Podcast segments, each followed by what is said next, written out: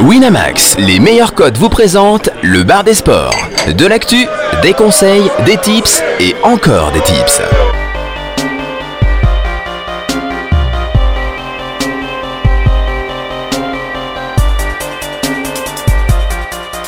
Le bar des sports avec Chichi, Caddy, Jonas, Flo et Steven.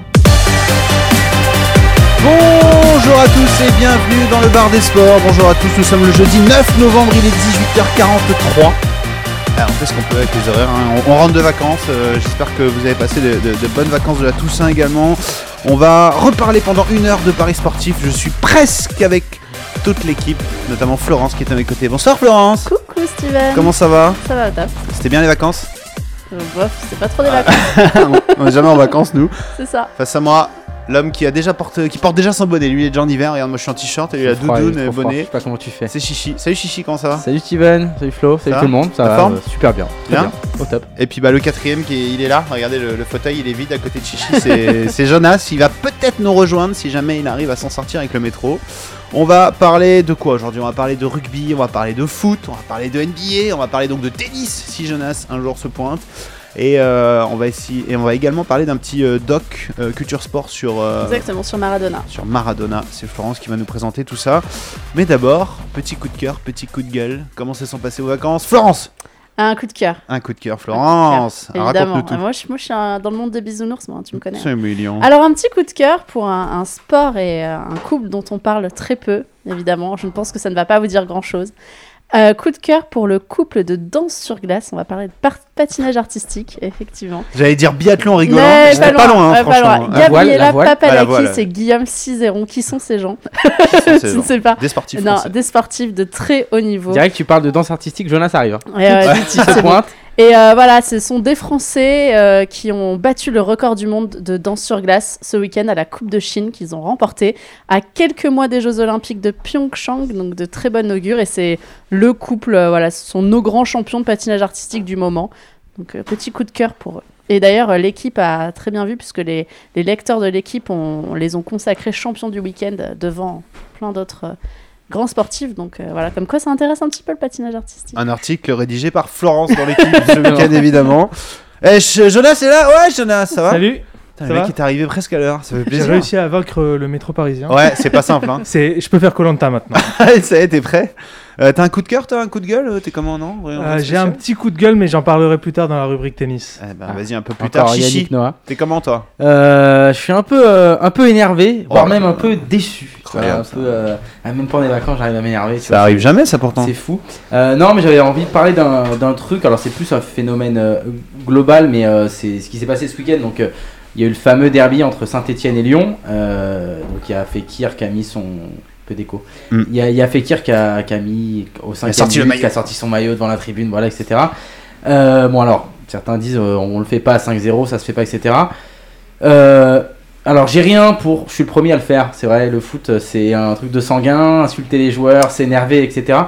Et les envahissements de terrain, sérieusement, faut arrêter quoi. Il y a 5-0, les mecs ils vous chambrent, et ben ils vous chambrent, tu, Mm. tu fermes ta gueule, ça fait mal, je, comprends les, Stéphanois qui aient la rage et tout, ça fait... Mais euh, si à chaque fois il y a des, enva- des envahissements de terrain, bah, qu'est-ce qui va se passer? C'est qu'il y aura des interdictions de stade, encore et encore, on va se plaindre parce qu'il n'y aura pas d'ambiance dans les stades, et c'est complètement con. Quand Messi Ronaldo ils ont fait ça en Espagne, Bon, il y, en a eu d'autres, hein, mais je le prends en exemple. Euh, bah, ils se sont fait insulter, etc. Mais il n'y a pas eu d'envahissement de terrain, quoi. Alors, ok, on dit qu'il n'y a pas de COP, etc. en Espagne. Mais, euh, mais pour moi, je trouve ça dommage de, voilà, de faire des envahissements de terrain pour, entre guillemets, pour si peu, quoi. Bah, t'as pris une fessée, t'as pris une fessée. T'as mal au cul, tu te feras chambrer, mais bon. C'était pas les Stéphanois qui ont essayé de, de perdre euh, sur, sur pelouse Peut-être, verte euh, peut-être, ils, ont 3-0. essayé- ils ont essayé de faire ça, mais bon, euh, voilà, j'ai trouvé ça dommage. J'ai trouvé aussi la réaction le lendemain euh, dommage où ils ont mis euh, des, ban- des banderoles sur le, le- le centre d'entraînement avec écrit que en gros, bah, euh, les coachs, les joueurs, etc., c'était des enculés. Enfin bref, la rage, hein. belle ambiance à Saint-Etienne, mais bon, euh, des fois, faut un, un peu plus la mettre en, en veilleuse. Alors j'ai rien contre Saint-Etienne, ça aurait été pareil pour tout le monde, hein, mais euh, c'est un peu dommage d'envahir le, terrain- le terrain pour ça. Eh, J'ai envie d'aller dans ton sens avec ce match-là, parce que du coup, moi, ça me donne envie de pousser un petit coup de gueule. Euh, à la question, est-ce que euh, Fekir doit passer en commission de discipline? Je sais pas, parce qu'il a non, montré son maillot. ça c'est ridicule. Ouais, je trouve ça complètement ridicule. Enfin, il a Déjà, il prend de chambrer un peu, la en plus, il fait sanction. rien de mal. la vois. sanction, c'est il prend un carton. Ouais, à la limite, il prend un ouais, carton, il l'a pris. Il l'a pris, c'est normal. dit, C'est ok. Voilà, d'ailleurs, il sera suspendu euh, ce qui est- ce qui- là par contre c'est con de sa part, il sera suspendu au match d'après. Euh, voilà, mais euh, convoqué en commission de discipline, c'est débile. C'est comme, c'est comme l'arbitre qui avait mis un carton à Cavani. euh, L'année dernière ou il y a deux ans parce qu'il faisait sa célébration alors sa célébration c'est la même il se mettait à genoux et il tirait en mode sniper Oui, c'est vrai. Euh, enfin au bout d'un moment bah ils veulent quoi? Ils veulent que dans le foot il n'y ait plus rien que ce soit lisse de chez Tu lisse sais ce qu'ils veulent comme en NBA C'est-à-dire qu'aujourd'hui en NBA, tu chambres un mec, pan, c'est technique tout de suite. Euh, tu vois, t'as ouais, pas, t'as plus le droit de chambrer, tu vois. C'est, dommage parce que ça, spectacle, ça fait partie du foot, ça fait partie du spectacle. Et enfin, je sais pas si tu veux voir des mecs qui fêtent plus des buts et qui chambrent plus l'adversaire ou quoi, bah, bah t'arrêtes les derbies, t'arrêtes le, t'arrêtes le foot. Ça a toujours fait partie du foot. Quand c'est fait dans un esprit entre guillemets euh, juste bon enfant, qui a pas eu d'insultes, qui a pas eu, je trouve que c'est dommage. Donc euh, ouais. Bon, bah écoute, très bien, Chichi. Euh, on va parler. euh, j'a- J'aurais bien aimé qu'on parle tennis. Euh, mais- Non, rugby. Non, rugby. Euh, rugby, pardon. euh, oui, t'as vu, j'ai pas du tout envie de parler tennis. Bon, bah écoute, puisque hein, on va parler football, on va commencer par le football, tant pis. Ah, attends, est-ce qu'on va peut-être pouvoir parler de rugby? Si, on va pouvoir Ah, parler de rugby. le voilà, J'ai eu peur, euh, puisque bah, Tamerlan est de retour, lui aussi est en vacances, et avec Tamerlan, on va notamment parler de France-Nouvelle-Zélande, des autres test matchs, et euh, il me semble que Tamerlan nous avait déjà euh, concocté une Ouais, petite nous cote sympa à prendre sur le, sur le forum. sur Ouais. le forum. Là, Il y avait une petite preview. Salut Tamerlan, comment ça va? Allô, vous m'entendez? Oui, on t'entend très bien, et toi? T'entends Très bien. J'ai toujours le même problème avec euh, mes écouteurs, je suis désolé. Ah, c'est pas- nous on t'entend très bien, c'est le principal. Comment ça va? À l'autre bout du monde Ça va et vous? Ah, écoute, Deux pas semaines mal. sans vous? Ouais, tu, tu nous as manqué. Heureusement, on a un poster de toi géant dans la salle, donc euh, on ne t'oublie jamais finalement. Et euh, mais ça fait plaisir. De quoi on va parler en rugby cette semaine, Tamerlan Il y a pas mal de choses. Si, il y a un beau programme au contraire. Oui, c'est ce Euh, que je dis. Il y a pas mal de choses, ouais. Ah, pardon. Il y, a, il y a pas mal de choses. Il y a les test matchs. En fait, c'est un peu l'équivalent des, des matchs amicaux en foot. Ouais. Euh, sauf qu'en rugby, c'est beaucoup plus rare les matchs amicaux. Et euh, vu que le rugby est un sport où tu es obligé de mettre énormément d'intensité, il n'y a pas vraiment de matchs amicaux. Les, les mecs vont à 100% et c'est pour ça qu'on appelle ça des test matchs. Et, c'est pas mal. La, la carte est pas mal. Euh, on commence par quoi? On commence par la grosse affiche France All Blacks on... C'est toi le On patron. C'est toi le patron, Tamerlan. tu fais ce que tu veux. Moi, je suis chaud pour parler de la France, mais si t'as d'autres matchs, d'autres trucs avant, on est chaud aussi. Ouais, on va- allez, on va faire un peu crescendo. Euh, bon, alors, la grosse value, c'était sur l'Australie euh, en début de semaine. Ils ont été cotés à 1,90 euh, et ils sont tombés à 1,55. 1,90, ça a aucun sens. Donc, il est probablement un peu trop tard pour parier maintenant, c'est à 1,55. Donc, on va pas parler de ce match-là. On va commencer avec le match Écosse-Samoa, qui est probablement un des matchs les moins intéressants euh, sportivement de, Ouais. de du week-end. Match les plus déséquilibrés. Hein. Ouais, complètement déséquilibré. Euh, L'Écosse est une nation qui joue maintenant très bien au rugby. Avant, c'était un des petits poussés euh, européens. Mais ils ont bien poussé grâce à Verne Cotter, qui était l'ancien entraîneur de, de l'ASM et qui est maintenant le coach de Montpellier. Et euh, ils ont vraiment une génération de joueurs très talentueux, surtout derrière, des mecs comme euh, Finn Russell, Stuart Hogg, qu'on voit souvent dans, dans le tournoi Destination.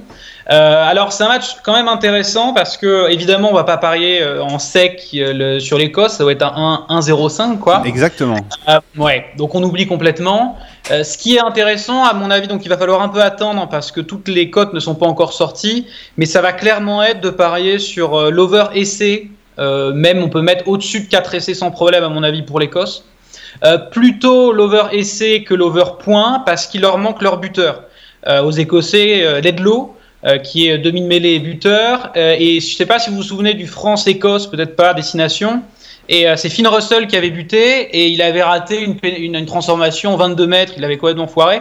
Donc au niveau des points, ils risquent d'être un petit peu limités parce qu'ils n'ont pas de super buteur. Euh, mais par contre, au niveau essai, c'est une équipe très très très joueuse et les Samoa maintenant ils sont à chier. Euh, les Samoa, c'était une nation qui jouait bien au rugby. Euh, maintenant, la fédération a annoncé avant-hier qu'elle était en faillite. Euh, ils peuvent plus payer les assurances des joueurs. Les mecs sont de moins en moins motivés. Il y a beaucoup d'absents.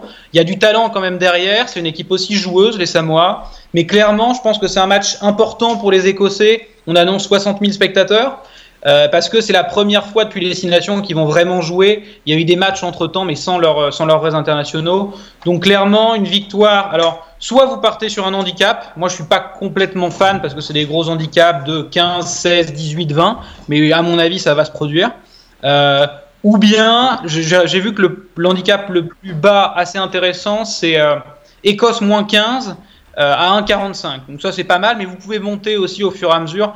Vous pouvez même faire quelque chose de dégressif, par exemple en mettant deux unités sur un, puis une unité sur l'autre, si jamais vous avez du 1,50, ça vous rembourse. Mais en gros, grosse victoire de l'Écosse, à mon avis beaucoup d'essais, et euh, s'intéresser à l'over essai pour, euh, pour l'Écosse, ça me semble être, être très intéressant. Très bien, on note.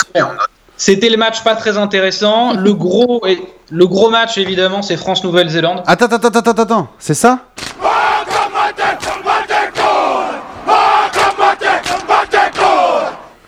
Voilà, c'était donc ce match-là. J'étais pas sûr, je voulais voir avec toi. Donc c'est ce match-là. Ah Ouais. bien, bien, bien, pas mal. On a même des petits bruitages Ouais. c'est cool. tombé. C'est Chichi qui a fait ça dans la cuisine tout à l'heure. C'est bien joué. Ah. J'ai reconnu un petit peu. Ouais. Euh, et donc bon, On va se faire éclater dans ce match quand même.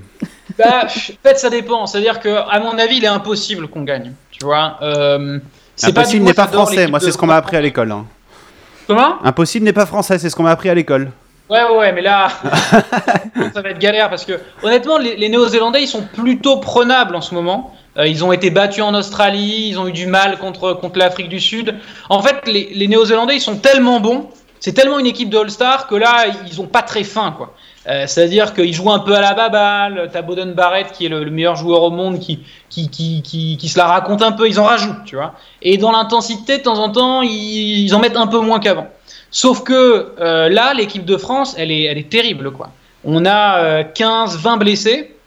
Et on a une équipe qui est pas au niveau international. On a des bons joueurs, on a très bons espoirs comme, euh, comme Dupont à la mêlée, euh, comme Bello, comme.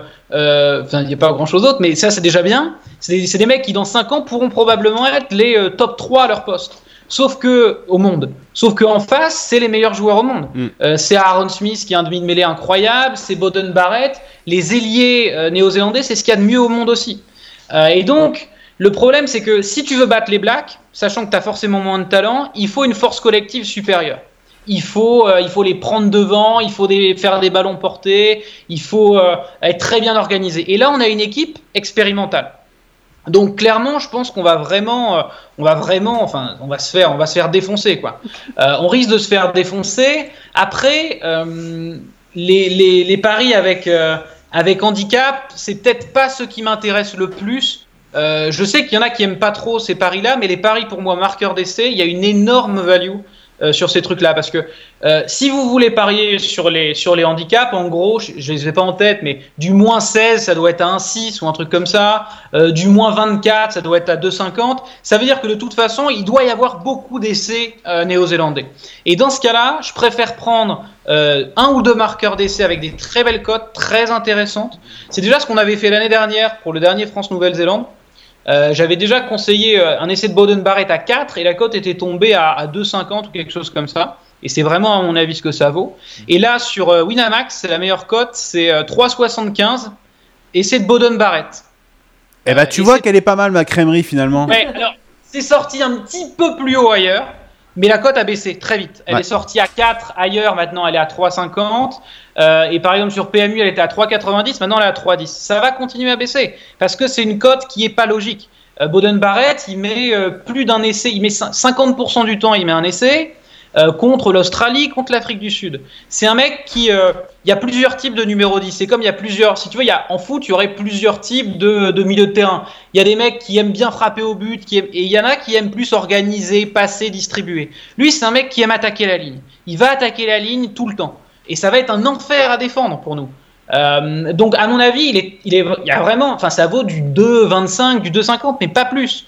Euh, pourquoi 2,25, 2,50 Parce qu'il y a toujours un risque de blessure, un risque de commotion, un risque de carton. Et ça, c'est euh, la variance inhérente au pari sur marqueur d'essai. Mais n'empêche que 4, ça veut dire qu'il faut qu'il marque une fois, euh, une fois, une fois sur 4 pour que ce soit, pour qu'on soit even. Et franchement, la cote, elle est très très bien.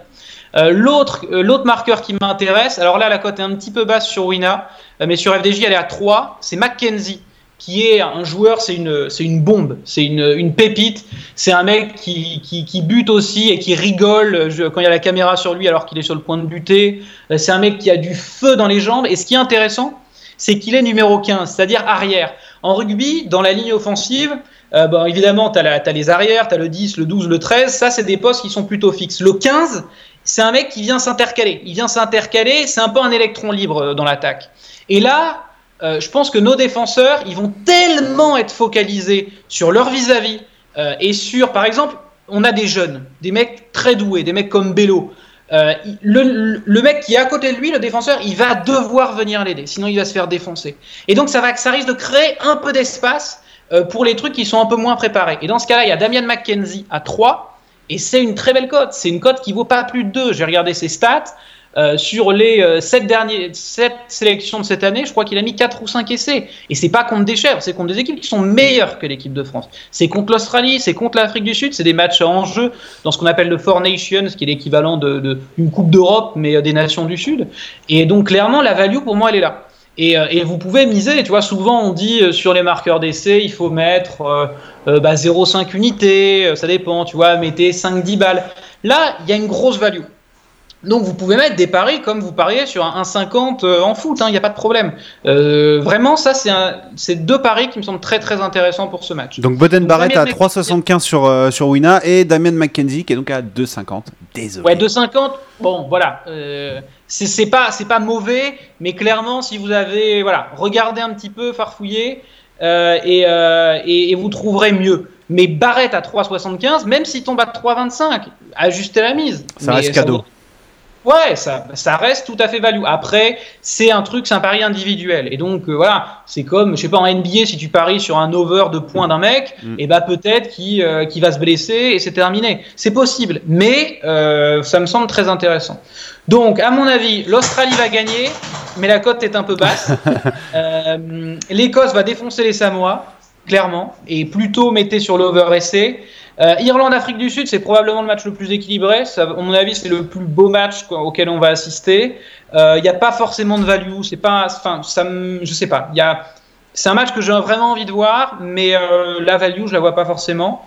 Euh, et ensuite, France-Nouvelle-Zélande, vraiment les marqueurs d'essai. Possible de prendre également un handicap de points euh, parce que on est une équipe euh, vraiment de, voilà, on n'est pas, on n'est plus dans le très haut niveau euh, mondial et donc on risque de se faire défoncer. Et voilà. Et donc ce, ce film X aura lieu samedi soir. C'est où? Au Stade de France, c'est ça? Ouais, je crois. ouais. Je vais même pas regarder parce que tu, veux, tu peux les jouer n'importe où. Tu peux les jouer même sur une mauvaise pelouse Ouais. à, à Sedan. Ils vont, ils vont, ils vont, ils risquent de- ils, ils vont nous mettre le feu, quoi. Après, le truc, c'est vraiment ça. C'est qu'il il va y avoir des classes d'écart. Il y aura deux classes d'écart entre les deux équipes. Mais euh, les Néo-Zélandais, ils peuvent s'amuser. Ils savent qu'ils vont gagner. Euh, donc ils peuvent. C'est pour ça que ça me dérange un peu le handicap sur ce match-là. C'est que c'est un match amical, donc il n'y a pas de bonus. Il n'y a pas de bonus offensif, il n'y a pas de bonus défensif, il n'y a, y a pas grand-chose. Donc euh, je me dis, imaginons ils mènent de 29 points, et ben ils peuvent peut-être en avoir plus rien à foutre au bout de, euh, de 60 minutes et relâcher et gagner finalement de 12 points. Mais en réalité, l'écart il sera dingue. Et euh, je pense vraiment que donc voilà, la value elle est sur les marqueurs d'essai euh, pour ce match. Bon, bah on retient Voilà. alors Mackenzie et euh, Boden Barrett. Boden Barrett, Ouais. le copain Boden Barrett. Barrett à 3,75. Ah. Est-ce que c'est tout pour cette semaine, euh, Tamarlan Bon, évidemment, pour le reste, vous pouvez aller sur janusport.com. Ah bah voilà. Toujours, toujours. un peu plus détaillé et avoir d'autres choses, mais Voilà. sinon c'est. Et en plus, Voilà. Ja- Janus Sport cette année a décidé de se consacrer que au rugby. On les voit plus du tout dans le JDE de basket. Donc, euh, on Ah, euh, on a une nouvelle section NBA qui marche très bien. Ah, Ouais, pas mal de bêtes NBA, Voilà. c'est vrai. Sur, euh, ils sont plutôt Bon, bons. Chichi, Chichi confirme. Ils sont bons, ils sont bons. On Très suit, bien. on suit. Merci beaucoup, toi. Merci. On t'embrasse, amuse-toi bien euh, au fin fond du monde et, euh, et puis bah à, à très vite. Tamerlan, les bons petits pronos, évidemment vous retrouvez euh, tout en détail sur le forum, il est déjà passé cet après-midi, j'imagine il repassera un petit peu plus tard Tamerlan euh, pour nous parler rugby. Euh, Est-ce qu'on parlerait pas un petit peu euh, football cette fois euh, Chichi. Parce qu'à un moment donné, bon, moi j'aime bien, le- bien cette balle mais je préfère l'autre balle quand même. Ah je t'ai mis la mauvaise musique mais c'est la musique de l'Europe quand même. C'est la musique de le- de l'Europe, c'est un peu dans le thème. On va parler des barrages euh, européens pour, euh, pour la Coupe du Monde du coup. Ouais. On n'a pas encore la musique de la Coupe du Monde, alors Non. euh, ce sera qui Johnny cette année, on sait pas. Ouais. Euh, ce sera un truc russe, je suppose, mais euh, bon, ça risque d'être un peu, un peu bizarre, mais on l'a, on l'a pas encore, écoute. J'enlève cette musique parce que c'est un scam, nous allons parler de l'Europa League, pas du tout de la Ligue des Champions. Pas du tout. Et euh, on va pas, pas, pas de l'Europa League non Ah, plus. pas du tout d'Europa League non tout. plus. Les Pas des barrages. Les barrages Ah pour la Coupe du Monde. Ah oui, on va parler vélo donc. euh, avec un blanc de basket, le mec est plus là quoi. ok, très bien. Les Donc- barrages de la Coupe du Monde, qu'est-ce qu'il y a chichi? Exactement, bah, il y, a, il y a plusieurs matchs. Alors, euh, bon, je vais commencer tout de suite par euh, les matchs du coup euh, bah, qui vont arriver de façon chronologique le plus tôt possible, c'est-à-dire C'est- ce soir. Ouais. Donc, euh, Irlande du Nord, Suisse. Faut Euh, se dépêcher, c'est dans 1h45. Exactement, ça arrive, ça arrive assez vite. Euh, alors, au niveau de la Suisse, je vais commencer par eux. euh, c'est la... Alors, faut savoir que les barrages, en gros, ils prennent en compte les meilleurs deuxièmes. C'est-à-dire, Dans chaque groupe, il y avait un qualifié direct, euh, comme par exemple la France, l'Allemagne ou l'Espagne. Et donc, les meilleurs deuxièmes ont été classés et euh, les, les huit premiers ont la chance de participer à un match barrage. C'est des matchs aller-retour. Et donc là, la Suisse se déplace en Irlande. La Suisse, c'est le meilleur deuxième. C'est-à-dire qu'ils ont été euh, invaincus quasiment jusqu'au bout. Sur 10 matchs, c'était 9 victoires. Donc, euh, c'était vraiment solide. Et ils ont perdu en gros la finale du groupe au Portugal, euh, 2-0, donc euh, contre les champions d'Europe, ne l'oublions pas. Et, donc ils se retrouvent deuxième, donc vraiment la Suisse, très très beau parcours. C'est la meilleure attaque si on prend en compte les, meilleurs deuxièmes, donc c'est la meilleure attaque, c'est assez solide, donc encaissé que, que 7 buts je crois, hein, ou 6 buts, 7 buts. Et euh, donc vraiment la Suisse, moi j'y crois pas mal. Maintenant, euh, et c'est un petit peu l'avis également de Vérémy sur le forum, ce soir ça peut être un match piège, il y a quelques blessés côté suisse. Et l'Irlande du Nord, bon bah même si c'est pas hyper sexy ou quoi, bah ça défend plutôt bien. En gros ils mettent le, le bus quoi derrière et ils Mm. essaient de, de la jouer un petit peu 1- 1-0. Donc en fait je vais pas prendre euh, de bête sur ce match en sec, mais je vais prendre la qualification de la Suisse qui est à 1-30 et ça me paraît plutôt pas mal. Euh, parce que sur deux matchs, sur un match, je pense que sur un match j'aurais peut-être joué la surprise de l'Irlande du Nord. Sur un match aller-retour avec le retour en Suisse et vu ce qu'ils ont montré quand même pendant les éliminatoires, euh, je les vois pas, les vois pas passer à côté. Donc euh, à 1,30, ça me paraît, ça me paraît pas trop trop mal. Ensuite, le deuxième match, c'est Croatie-Grèce. Euh, et là, alors chose assez étonnante. Match qui aura lieu ce soir aussi. Exactement, ouais. Ma- chose assez étonnante, c'est si on regarde un petit peu le, les, les- les stats offensives de, de la Croatie, ils ont marqué que, que 15 buts, mine de rien. Ils ont quand même une attaque de feu. Enfin, il y a, y a quand même dans l'équipe, il y a quand même du Mandzukic, il y a du, Modri- du Modric, du Rakitic, etc. Donc c'est une très belle équipe et offensivement, euh, bah, ils galèrent. Ils ont, ils ont quand même galéré. Par contre, défensivement, du coup, c'est solide. Ils ont encaissé que, que 4 buts, donc c'est la meilleure défense du groupe. La Grèce, de façon plus logique, euh, et n'en déplaise à Mitroglou, offensivement, bon bah c'est à la peine, mais bon, en limite, c'est pas très étonnant. Et donc, ils se rattrapent, pareil, ils se rattrapent euh, du coup où? Bah, Défensivement, parce qu'ils ont encaissé que, que 6 buts. Alors, si on regarde un petit peu les stats offensives, ils ont marqué plus de buts que la Croatie, mais ils ont mis euh, 8 buts à Gibraltar en tout. Donc, euh, bon, Ça compte pas. on peut dire On que ça oublier. compte pas trop Ouais. trop. Euh, et par contre, ils ont fait un bon match en Belgique. Ils ont fait un match nul à 10 contre 11, donc euh, pendant une demi-heure. Donc ça, c'était plutôt, euh, c'était plutôt sexy. La Belgique était pas déjà qualifiée? Euh, pas à ce moment-là. D'accord. Pas à ce moment-là. La Belgique, là, était pas. Mais c'est vrai que c'est une bonne question. Match retour, mais ils ont, ils ont perdu, quand, même quand ils étaient qualifiés. Et donc, sur quoi je m'oriente sur ce match? Bah, vraiment, je pense que les Croates sont au-dessus des Grecs. Clairement, les, les Grecs, c'est pas une mauvaise équipe, mais ils n'ont pas prouvé grand-chose. Ils ont galéré dans, dans- dans certains matchs. Bah, par exemple, ils n'ont pas réussi à battre l'Estonie ou la Bosnie, euh, sachant que eux jouaient à domicile. Donc, euh, je pense que les Croates sont vraiment au-dessus. Et étant donné là que le match aller est en Croatie, je vais prendre les Croates à 1,40.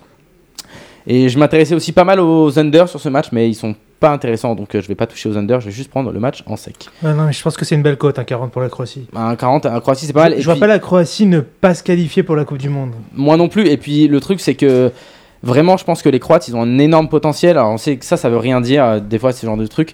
Mais là c'est pour te qualifier à la Coupe du Monde, tu joues un match chez toi. Enfin si c'est le moment, il faut un peu te sortir les doigts. C'est Tu joues ta vie, quoi. C'est un peu là. Et il faut savoir qu'il y a eu un gros changement aussi parce qu'en gros, euh, Modric avait gueulé. C'est un peu le boss de l'équipe, hein, Modric. Enfin, c'est même pas un peu, c'est le boss de l'équipe. Il avait gueulé euh, pendant les éliminatoires parce qu'il disait que ça se passait pas bien dans le groupe, notamment avec le sélectionneur. Bon, en gros, la Fédé, ils ont fait sauter le sélectionneur, ils ont mis un autre mec. Donc euh, voilà, nouveau sélectionneur et tout. Donc je pense que, euh, que à 1,40, c'est c'est plutôt pas mal. Et le troisième match, qui est le match de vendredi soir, alors là, c'est le match euh, qui peut être piège. Alors c'est pareil, j'ai pas parié en sec dessus. C'est Suède-Italie. Alors, euh, les Italiens, je crois que c'est depuis 1950 qu'ils ne sont pas qualifiés, ou 1954 qu'ils ne sont pas qualifiés depuis la Coupe du Monde. Donc, euh, une Coupe du Monde sans les Italiens, ça n'existe pas. Non. Ça n'existe pas. Faut on la refait quoi. Qu'on a vraiment, exactement, on la rejoue, et il serait capable de la faire rejouer. Euh, on a vraiment du mal à voir l'Italie ne pas se qualifier. Et euh, alors, c'est sûr que pendant les éliminatoires, l'Italie, bon, ils n'ont pas été hyper convaincants, faut pas se le cacher. Maintenant, ça reste quand même 7 victoires, 2 nuls et une seule défaite. Ils ont perdu un match en Espagne, dont 3-0, ils se sont fait balader. Mais à domicile, ils ont quand même tenu l'Espagne en échec, 1-1. Euh, L'Espagne, alors, je, je vais le dire tout de façon très objective. Mm. Pour moi, les deux gros favoris de cette Euro, de, de cette Coupe du Monde, pardon, c'est l'Allemagne et l'Espagne. Je pense vraiment qu'ils ont tout pour gagner. Ils ont des très bons jeunes et ils ont des joueurs d'expérience. Et la France, non. Ben, euh, la- la- la- bah, en fait, la France, sur le papier, oui. Ok, Mais Grisou pour l'instant, ils m'ont pas convaincu. Pour l'instant, ouais. j'ai du mal. Je trouve qu'il y a trop de problèmes encore. On n'est même pas sûr Ah encore. bah de- là, sur ces éliminatoires, ils sont pas du tout convaincants. Ah ouais, voilà. Si tu prends les matchs qu'on a vus, ils sont Non, pas sûr, convaincants, mais- quoi. Alors que, alors que tu prends l'Allemagne et l'Espagne. après, il y a un euh, potentiel, mais c'est pareil ça. que la Croatie, en fait. Il y a un- quand même que les gros joueurs. en. France. ah, au bout d'un moment, faut, faut que le potentiel, tu le vois, tu vois. Non, bien sûr, il a 18 ans, hein, Kylian. On va lui laisser un peu le temps, mais, Mais- euh, mais- ça peut se monter tout seul. Ouais, même pas que lui, tu vois, même juste on n'est même pas sûr de. On va pas parler 20 ans de la France, mais on n'est même pas encore sûr de la, de la charnière centrale. Il y a, il y a plein d'énigmes encore en France, mine de rien. Et, et puis avec Deschamps, on sait qu'on n'a pas un pouvoir offensif euh, énorme, alors qu'on devrait av- avoir une équipe qui plante plein de buts. Hein, On a le meilleur attaquant du monde, mais Donc on, on l'appelle pas. euh, ouais, on, on verra bien. Suède-Italie, en restant sur nos moutons. Donc Suède-Italie, bah, la Suède, euh, bah, ils ont quand même euh, connu trois défaites. Donc ok, il y a eu la France à domicile. Alors ils ont battu la France, on se rappelle du match retour, c'était un cadeau de Lloris. hein. La Bulgarie et les Pays-Bas, les Pays-Bas qui sont plus les Pays-Bas d'antan. hein. C'est pas, pas exceptionnel. Alors ils sont invaincus à domicile durant les éliminatoires, donc c'est quand même assez solide. C'est une grosse attaque, mine de rien. Ils ont marqué 26 buts, donc euh, plus que la France, par exemple. Ils, ont, euh, bon, ils en ont mis beaucoup aussi Luxembourg, contrairement à nous. Donc ça, ça aide un peu. Et, euh, et donc, donc, du coup, bah, j'ai vraiment du mal sur ce match à me dire euh, 1 N ou 2. Limite, si je voudrais jouer que sur ce match-là, je pense que je tente le 1 N sur la Suède. Limite. Mais, mais bon, les Rital sur deux matchs, pareil. Je les vois pas ne pas se qualifier. Et ils sont à 1,30 pareil. Donc je prends, je prends comme, la, comme la Suisse cette, euh, cette petite cote. Et euh, bon, pour parler du dernier match éliminatoire, là on va parler des All Blacks aussi, mais en foot. Ouais. Alors les All Blacks, euh, donc Nouvelle-Zélande, Pérou.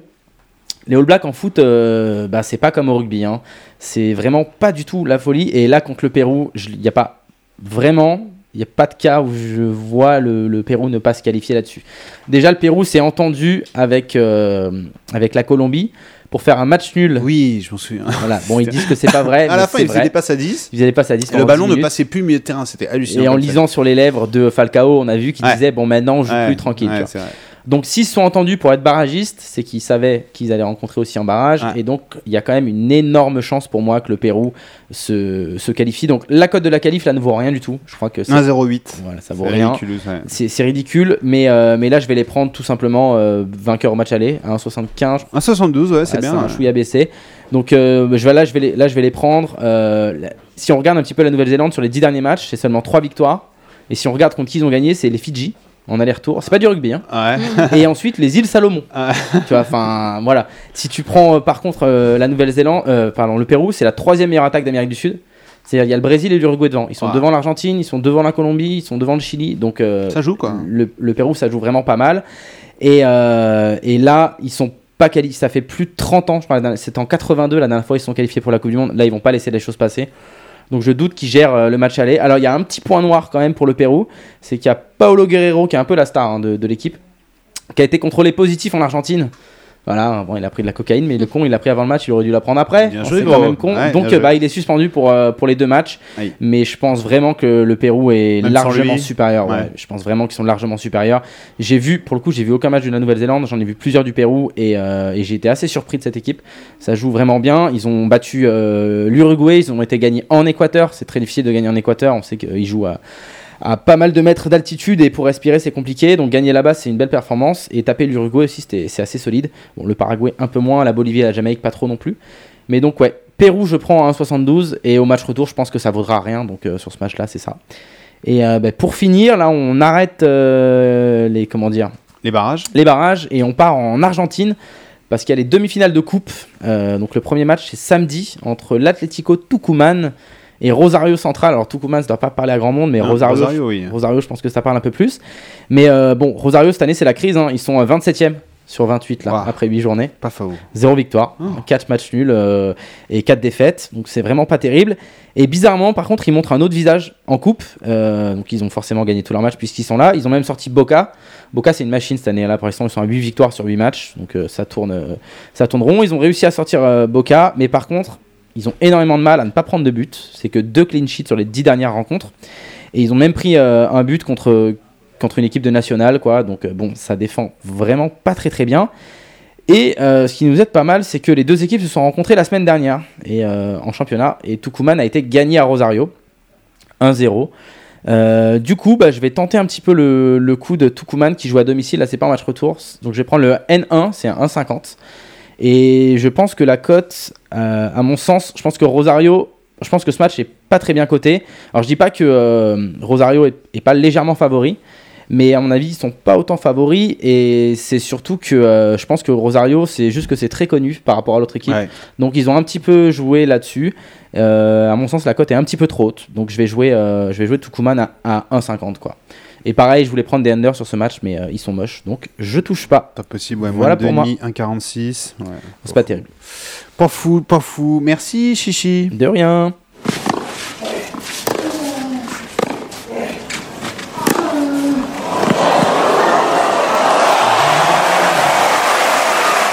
Il est superbe ce jingle.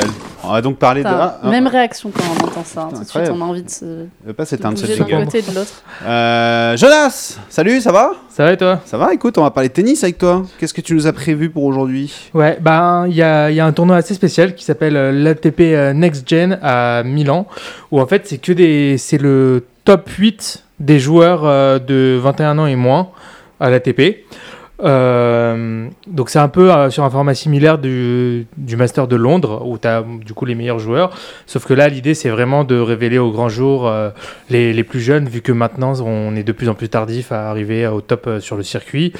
Donc forcément le, le meilleur de, de moins, des moins de 21 ans, Zverev est pas là vu que lui va au Master de Londres, euh, qu'il est numéro Il 4 a mondial. déjà sauté une classe là. Et c'est là où j'ai envie de pousser un, un petit coup de gueule en fait, parce que en gros, le format n'a aucun sens. Ce sont des matchs en 5-7.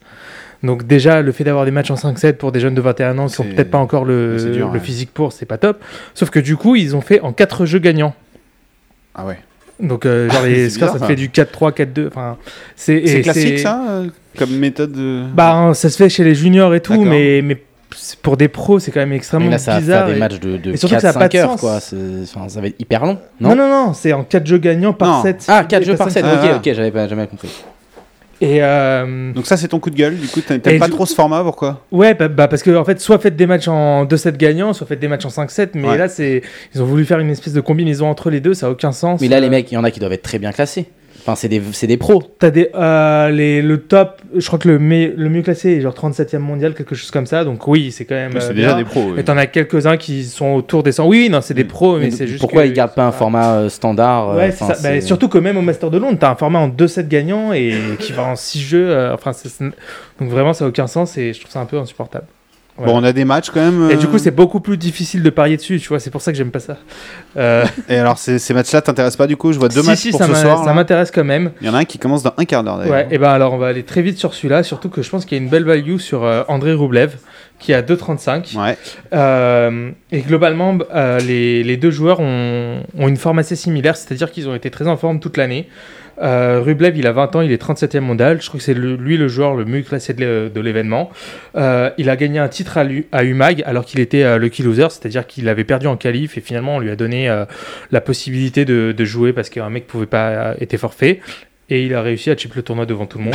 Ça s'appelle le destin. Bien. Ouais. Le mec ça. est pas prévu, il vient, il chip, C'est toujours pareil, mec, t'inquiète. Et, Ouais. et derrière, il s'est encore plus révélé au grand public en faisant quart de finale à l'US Open. Donc clairement, euh, Ouais. il a du, un gros potentiel. Alors pourquoi n'est-il pas favori contre ce Denis Chapeau-Volov Euh, je pense que c'est parce que la surface est en indoor. Rublev, c'est plus un joueur euh, de, de terre battue. D'accord. Maintenant, Umag était sur terre battue notamment. Maintenant, je pense pas qu'il y ait un tel écart de niveau entre les deux.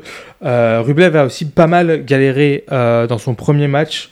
Euh, je me souviens plus du nom euh, du joueur qui l'a battu, mais en gros, c'est le joueur le moins bien classé de l'événement et il a galéré justement en 5-7. Euh, du coup, genre, je pense qu'on s'attend à ce qu'il soit assez fatigué sur, euh, sur ce match. Hmm. Mais, euh, Mais Ils sont jeunes, ils récupèrent vite, non? Ouais, voilà, c'est ça. Je sais pas dire ça. Mais surtout, euh, c'est, enfin, les, ils ont vraiment gagné dans des, enfin, ils ont vraiment des parcours similaires. Sur la fin de saison, les deux depuis l'US Open, ils ont rien fait. Tu sens qu'ils sont relativement fatigués. Mm. Et je vois pas pourquoi Chapovalov serait plus en forme euh, sur ce sur ce match. Euh, D'autant que Rublev, même s'il a un même si c'est plus un joueur de terre battue, il a un profil assez similaire avec un gros coup droit à plat euh, qui marche assez bien sur ce type de surface. Donc je pense que vraiment il, il a de quoi s'imposer et à 2,35 ça m'intéresse. Donc je vais prendre. C'est noté. Andrei Rublev. Donc dépêchez-vous, ça commence dans moins d'un quart d'heure le match maintenant. Et- Cliquez. Et pour le match d'après, il y a Borna Koric qui a 1,55 contre euh, Karen Kachanov. Alors les deux sont beaucoup plus connus parce qu'ils sont plus jeunes euh, et plus talentueux. Koric a déjà gagné leur premier match, leur première confrontation. Euh, c'est vraiment très équilibré entre ces deux joueurs. Il y a euh, Kachanov qui est 48e mondial alors que Koric lui est 45e. Euh, par contre, ils ont eu un style très différent sur l'année, c'est-à-dire que Kachanov a été régulier, il a toujours passé 2-3 tours tout au long de l'année dans la plupart de ses tournois, alors que Koric allait être plus des coups d'éclat, gagner des tournois par-ci par-là, ou, du moins atteindre des étapes assez éloignées dans le tournoi, et puis parfois pour ne rien faire pendant plusieurs semaines. Mais je pense que Koric, en termes de talent, est bien meilleur que Kachanov. On, on le compare beaucoup à Djokovic. Euh, il a un style de jeu assez similaire, c'est-à-dire qu'il arrive à tenir sa ligne de fond de cours euh, sans se laisser dépasser. Euh, logiquement, ça devrait être l'un des plus l'un des euh, talents dont on va le plus entendre parler dans les prochaines Ah, années. Est-ce que c'est pas le risque d'être comme au foot parce que des Zizou on en a connu qu'un Ouais, non, bien sûr, clairement. À la Gasquet. Ouais, voilà. Ouais, exa- bah après Gasquet a quand même fait top 10, hein, même si euh, Ouais. on le critique souvent, euh, c'est pas non plus. euh, c'est juste qu'on l'attendait dans le top 5. Mais euh, voilà, je pense que vraiment, en termes de talent pur, euh, Koric est loin devant Kachanov.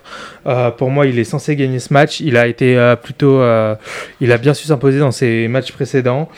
Et euh, surtout que Kachanov est pas du tout ouf euh, sur ce type de surface. Donc euh, je vais prendre Koric à, Koric à 1,55. Mais comme c'est assez équilibré et que j'aime bien me faire euh, vibrer, je vais le prendre euh, en, 3, en 5-7 à 6,50. Ah ouais. Petit 3-2 quoi. Ça Ouais, passe. voilà. Ça, ça Trois de passe. Koric. Normalement, ça passe. Voilà. Je sens que ça va être ta grosse cote à la fin de l'émission, ça aussi. Ouais, J'ai une autre grosse cote, t'inquiète. Ok. Est-ce qu'on a d'autres matchs euh, qui t'intéressent cette semaine en sur, tennis sur, euh, sur ce tournoi-là, non. Ouais. Mais euh, dimanche, on va avoir les premiers matchs euh, du Master de Londres. Et là, c'est beaucoup plus intéressant vu que c'est des grands noms euh, qu'on connaît On bien. connaît un peu plus les mecs, c'est ce que j'allais dire. Je vois du Roger Federer, du euh, Silic, du Dominique Thiem, ton petit chouchou, euh, Rafa Nadal. Ouais, bah c'est le top mondial.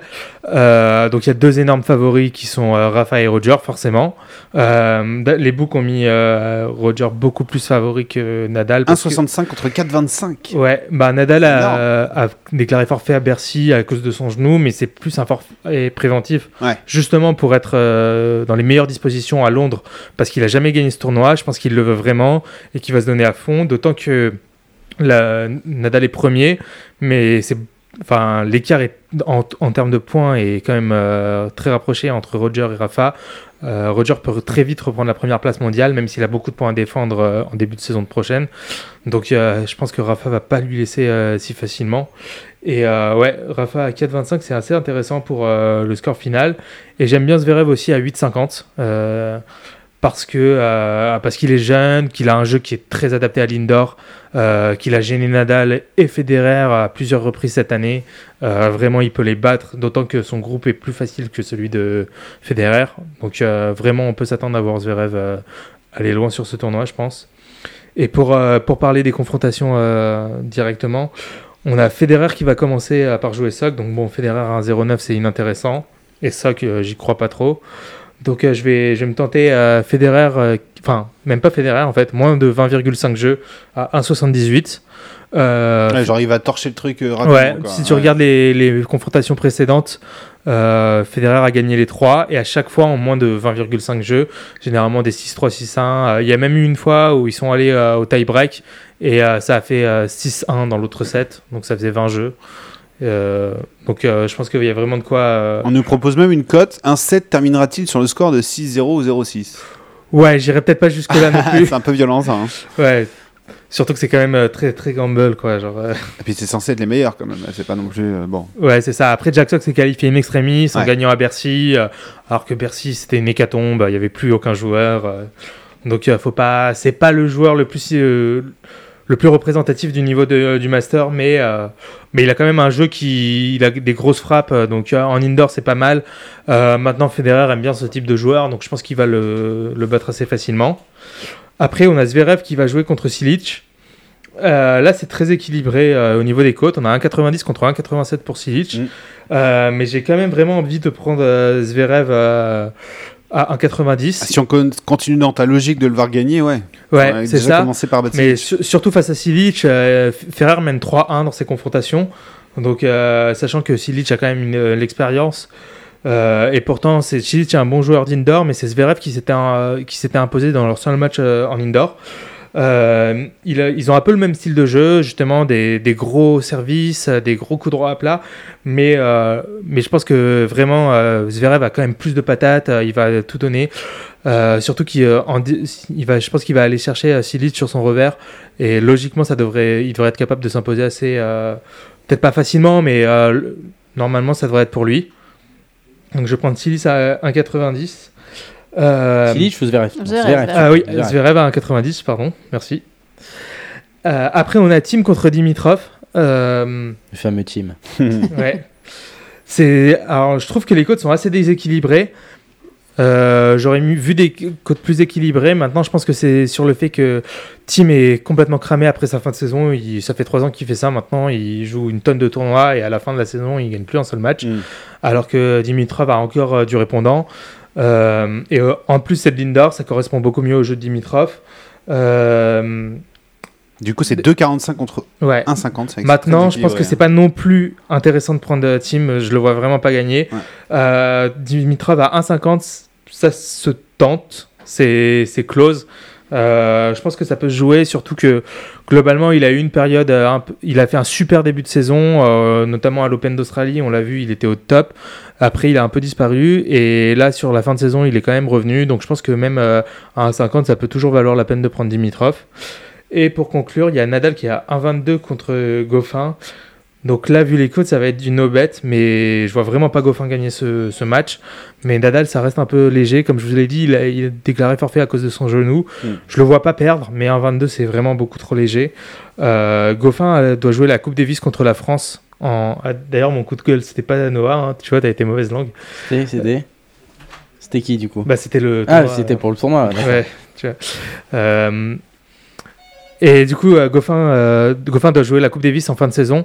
Donc, euh, il va pas, je pense pas qu'il va être à fond sur Ouais, ce, il a d'autres ambitions. Quoi. sur ce tournoi. Donc, je pense que, bon, là, contre Nadal, c'est pas intéressant, mais quand il va jouer contre Tim et Dimitrov, ce sera peut-être intéressant de parier euh, sur Tim et Dimitrov parce qu'il devrait avoir des cotes aux alentours d'un 40 à 50 et que Goffin sera pas à fond, euh, qu'a priori, eux auront leur sens. Auront leur chance. Logiquement, Dimitrov devrait euh, atteindre les demi, donc je pense qu'il va jouer à fond contre Goffin. Et Tim, ce sera peut-être euh, sa seule chance euh, d'avoir une victoire dans ce tournoi, donc il prendra l'occasion. Donc je pense qu'il faudra guetter ça et, et pas hésiter à parier contre Goffin. Quoi. Ce sera lundi après-midi Ouais. pour ces deux matchs-là. Et les deux premiers dont tu nous as parlé, Roger et, et Silic, c'est dimanche. Exactement. Un gros dimanche, euh, un gros week-end tennis chez Jonas. Ce sera tout pour cette semaine ou il y a encore autre chose? Non, ce sera tout. Ce sera tout. Et ben alors on s'envole sur les parquets américains. La NBA avec Steven. Avec Steven, mais avec Chichi aussi, avec Jonas s'il veut, avec Flo. Non, bon, pas avec Flo. Euh, on va donc parler de Moi, je regarde que quand il y a des blessures. Oh non, faut pas dire Il y en ça. a eu plein en plus là. hein. Ouais, il y en a Début de eu saison, il y en avait pas mal. une grosse en tout début Je de regarde que saison, les vidéos que Steven et Chichi envoient euh, Ah sur non. notre chaîne. euh. Vas-y, il faut Faut pas regarder. regarder. C'est pas beau, Ça fait beau. mal au cœur. Bon, euh, Chichi, on a 5 matchs ce soir. C'est bien, je suis content, on tombe pas sur une journée où il y a 10 matchs, parce que là, ça aurait été gamble de mutant. 5 matchs avec euh, finalement, c'est ce qu'on disait tout à l'heure, un match qui va peut-être vraiment valoir la peine d'être vu, c'est genre Denver, Oklahoma City, avec euh, des cotes qui sont plutôt équilibrées. Pour le reste, bah, c'est Ouais, il vrai y en a d'autres qui m'intéressent moi. alors, bah, on va, on va faire le tour. On, a, on va commencer euh, le premier, hein, celui qui sera à 1h, c'est Washington co- contre les Lakers de Los Angeles. C'est pas celui-là. je m'en doute un peu. Euh, les Lakers ont joué hier. euh, ils ont joué contre Boston. Ils ont bien joué, mais ils ont perdu. Euh, et là, ils vont se taper. Ils vont devoir se coltiner Washington en back-to-back. C'est-à-dire qu'ils ont joué hier, ils vont rejouer aujourd'hui. Washington est à 1,15. Les Lakers sont à 5. Ça va être compliqué de, de trouver un petit peu de, de value sur ce match, euh, Chichi, à moins d'aller regarder les, les scoreurs. Ce serait vraiment à peu près tout. Ouais, Ouais, franch- franchement, j'ai même pas envie de toucher trop parce que euh, même, même les scoreurs, tu vois, Washington, c'est typiquement un match sur lequel ils peuvent faire un petit peu reposer s'ils ont un petit peu de large. Donc du coup, euh, bah forcément, si on pense scoreur côté euh, Washington, il y en a deux. Bon, allez, potentiellement trois. Il va y avoir Bill, euh, euh, Otto Porter et puis euh, John Wall. et John Wall. Voilà, j'avais un trou. Euh, mais bon, j'ai pas trop envie de toucher. Et, et les Lakers, pareil, quoi. C'est c'est vraiment pas beau. Je sais pas si tout à l'heure j'ai C'est vu. pas que c'est pas beau, c'est irrégulier, c'est inconstant. Bah, Je trouve plutôt c'est- bons cette saison. Ouais, voilà, c'est en fait c'est tout mais bon. ils sont Il jeunes encore. ou tout quoi, pas bon, c'est- Il y, a- il y a du mieux, mais mais il y a encore des postes où c'est encore beaucoup trop fragile. Tu prends typiquement euh, là face à John, John Wall, Lonzo Ball, il va il va se faire défoncer. Comme il s'est fait défoncer il hier. s'est fait défoncer et j'ai regardé et là je, je regardais ses stats de, de tir au shoot euh, tout à l'heure. Euh, ben là pour pour le mec qui était censé défoncer la NBA, Ouais. il a les pires stats ever d'un rookie pour l'instant. Donc c'est-à-dire que alors il y a encore la fin de saison aussi. et c'est même pas en nombre de- prend trop de shoot. c'est en termes de pourcentage de, de réussite. Il est, c'est-à-dire il est catastrophique. Non mais faire plus de c'est- passes. le truc c'est que c'est sur les trois points, Mais il en fait. mais les bon. deux points Ouais, non, et mais- les lancers francs. Mm. C'est pas que tu vois sur les, shoots longue distance à la limite ou quoi, Ouais, c'est sur les, les, les- Ouais. les trois shoots. Euh, donc c'est c'est quand même catastrophique. Alors il peut bien entendu augmenter ses pourcentages sur la saison, mais s'il reste sur ces bases là, il sera le pire rookie ever. Ouais, il a fait 4 sur 15 hier, dont 1 sur 5 à 3 points. C'est vrai que c'est pas fou quand même. Donc euh, bon après il y a pas que lui, mais il y en a d'autres qui sont qui sont pas mauvais. Tu vois, il y a le, le petit Kuz- Kuzma, ouais, il y a Ingram. Euh, Il y avait euh, quand t'as vu Scalwell Pop aussi. Enfin, de retour. tu, ouais. tu peux tu peux faire euh, quelque chose, mais euh, mais là en back to back à Washington, euh, Ça va être je pense quand même, hein. pas. Et- Mais voilà donc ce match-là, personne no bet quoi. Vraiment, euh, m'intéresse pas trop. Ouais. Alors, je tente ma chance une deuxième fois avec Chichi. Une heure et demie, Toronto, Nouvelle-Orléans. Ah déjà c'est un peu plus intéressant. Ah, déjà, on commence à se faire kiffer là. Donc là, on a euh, euh, les deux meilleurs intérieurs qui se déplacent donc The à Twin Towers. Toronto. Ouais, les deux nouvelles Twin Towers de la NBA, Anthony Davis et euh, Demarcus Cousins. Est-ce qu'ils ont une chance d'aller gagner à Toronto, tu penses? Euh, bah déjà dans la peinture ils vont être pas mal parce qu'en face euh, en face t'as Valanciunas et euh, et euh, Ibaka. et Ibaka euh, c'est petit euh, contre les deux donc au niveau des rebonds et tout ça eux ils vont être sexy Ils vont se régaler. ils vont être sexy de là à dire qu'ils vont gagner euh, en fait j'ai l'impression que cette équipe il y a que quoi Ouais. Et c'est un peu Un le peu, je roule l'idée, mais c'est- Ouais, ça dépend ouais, des jours. il quoi, est, hyper euh, Qui fait ses stats régulier parce qu'il quoi donne les ballons aux intérieurs Ouais, et donc c'est les ça. mecs marquent, ça fait des passes d'est. Mais bon, c'est vrai que. ça, ça manque euh, ça manque de d'autres choses que de en fait leur système tu le connais quoi c'est les, c'est les deux qui vont prendre tous les rebonds etc mais euh, mais au final euh, ça manque je trouve de, de jeux de passe de belles combinaisons tout ça donc euh, je trouve que Toronto pour l'instant c'est pas hyper séduisant mais ça fait quand même le taf donc euh, bon Toronto euh, maintenant 1,45 c'est c'est pas terrible. Et tu vois oh à la limite les Pelicans auraient une cote beaucoup plus grosse. Tu peux tenter le gamble mais je trouve qu'à 2,50 2,57 là c'est pas les... je trouve que les codes sont plutôt bien faites en fait sur Ouais. ce match tu Ouais, vois c'est même tombé à pas envie de 1,40. cliquer Un Ouais. 40 contre Je les ai 2,75. pris à 1,50 moi Toronto, mais 1,40 euh, effectivement c'est un peu léger. Ça commence à pas être fou, juste euh, parce qu'on est sur Facebook Live, on a un tout petit peu de décalage. Et on a Gabdi qui nous dit que euh, pour Washington, euh, ce serait peut-être pas une mauvaise idée de euh, s'accrocher sur euh, John Wall, meilleur marqueur, puisque les Lakers défendent très mal sur les autres meneurs. C'est ce que nous dit euh, Gabdi. Alors je, je suis C'est ce qu'on Ouais, disait, mais le problème c'est que si ça devient. Ouais, mais il y a Bradley Bill qui score beaucoup aussi. Ouais, déjà. je suis d'accord et moi j'ai toujours le peur mais le de truc c'est que t'as Lonzo du- Ball en face et moi j'aime bien l'idée que tous les meneurs vont vouloir le violer, tu vois, pour la Ah, première ouais. rencontre de la saison. Et je pense qu'en effet John Wall il, va, il, doit, il doit se frotter les mains comme ça là pour ce soir. mais j'ai la petite crainte de- du turnover moi Ouais, sur un match comme ça quoi C'est qu'il déroule et qu'à un moment donné, ah, je sais J'ai pas, un je peu, pense euh, que surtout que John Wall était blessé il y a quelques semaines. Ils ont besoin Ils vont de- pas le, vont pas le tuer non plus quoi. Comment je n'hésite pas si tu veux parler, Tu parler de NBA, ballon peux- orange avec venir. nous. C'est maintenant c'est pas en fin d'émission ouais. Euh, on va s'attaquer à un troisième match et là je suis sûr et certain je Ah. ma main à couper que ce match s'intéresse ici. C'est Houston contre Cleveland. Ouais bah il m'intéresse euh, Voilà, c'est le match qui m'intéresse. Merci pour Avec- ma main. bon, il y a Denver ok si mais ouais c'est le match avec. Houston qui est large favori contre Cleveland. Cleveland qui fait un début de saison un peu catastrophique et qui est dans les derniers de la conférence Est C'est Ouais. juste hallucinant Euh, est-ce qu'ils vont se réveiller ce soir à Houston? Toi t'y crois toi hein? Bah moi moi je, je crois dans les dans les Cavs hein, euh, c'est fou ça hein. clairement. Euh, alors j'ai vu le match contre les Bucks. Il y a eu du, du coup il y a Kevin Love qui a été posté en 5 alors on sait qu'il veut pas jouer là mais il a fait grave le taf. Il a bien joué et on a J.R. Smith qui s'est enfin réveillé puisqu'il a changé de chaussures. on en Ça, parlait c'est avant.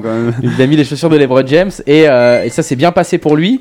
Et, euh, et puis on a toujours LeBron hein, qui euh, quand il a quand il a de l'opposition en face, bah, Ah, il aime ça et, lui il est là et là il y avait Giannis Antetokounmpo et, euh, et bon Qui bah, Giannis Antetokounmpo il lui a il lui a fait la lampe danser un peu la lambada aux jeunes hein, même si Antetokounmpo a fait un très bon match mais euh, LeBron voilà quand il décide un peu de, de mettre la machine en route euh, il est il est là donc euh, ben moi ouais, ce match je le trouve intéressant parce que j'ai envie de voir si les si entre guillemets le, le petit réveil des Cavs là contre les Bucks c'est illusion ou si Ouais, mais le réveil des Cavs, c'est le réveil de LeBron. Ouais. est tout non, seul. ça, en non, fait, il a- est Kevin Love a fait un très bon match.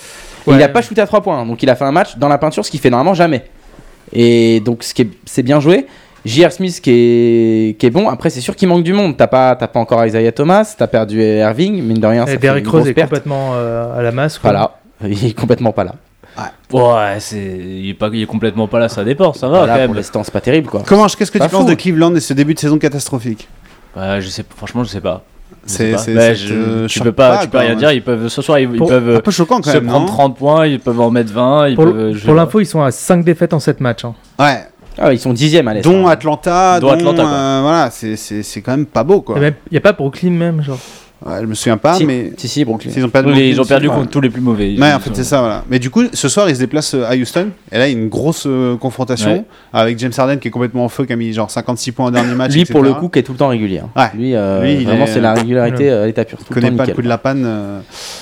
Vous, voyez vraiment un exploit de, de bah, façon, euh, Houston De toute façon, LeBron, il est obligé de sortir un énorme match. Pour, ouais, euh, comme à chaque fois, mais même comme quand à chaque il 50 points.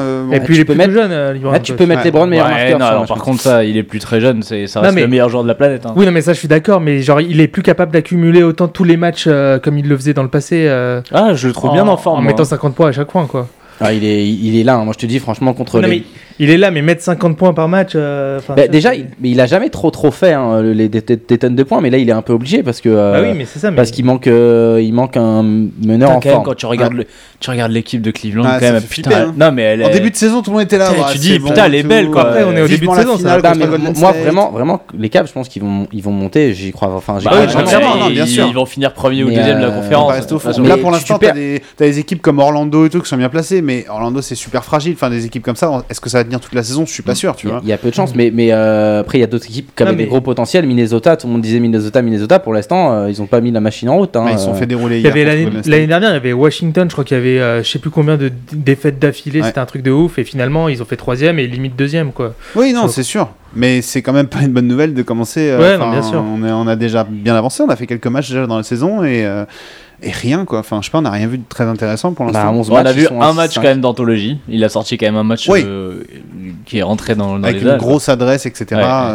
Ouais, euh, ce que tu disais, il shoot pas forcément beaucoup, mais quand il met dedans, comme mm, ce mm, mm. soir-là où il a mis combien 57 points, 57, je crois. Ouais.